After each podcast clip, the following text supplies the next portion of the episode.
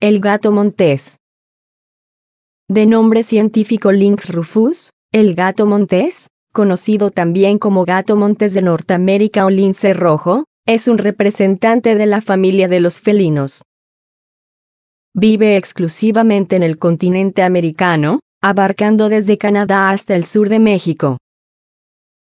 Tiene un tamaño máximo de 125 centímetros de longitud desde la cabeza a la punta de la cola y un peso que se mantiene entre los 4 y 18 kilos, esto dependiendo del género sexual y del hábitat donde reside, que comúnmente son matorrales y bosques. La coloración de su pelaje es gris o marrón y sus poderosas garras son retráctiles.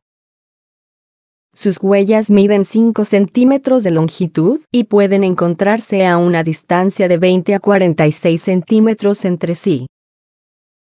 Como la mayoría de los felinos, el gato montés es de hábitos nocturnos y de comportamiento solitario y territorial.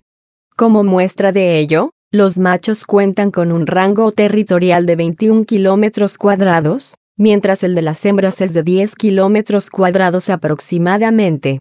Marcan sus límites con rastros de orina, heces y arañazos en la corteza de los árboles.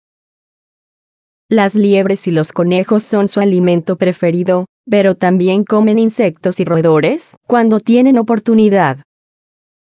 Aunque no es algo común, se les ha visto atacar ciervos pequeños y acercarse a la carroña cuando no tienen otra opción. En cuanto a sus hábitos reproductivos, es un animal polígamo cuya época de cielo abarca de febrero a marzo. La hembra tiene un periodo de gestación de 60 a 70 días y los nacimientos son de tres crías en promedio, las cuales permanecen con su madre hasta cumplir nueve meses de edad. Su expectativa de vida no es muy larga, ya que es de 12 años en estado salvaje. Pese a tener una naturaleza depredadora, el lobo gris y el puma son sus principales enemigos, tanto de adultos como de crías. Estas últimas son también presa de águilas, zorros, e incluso de otros linces.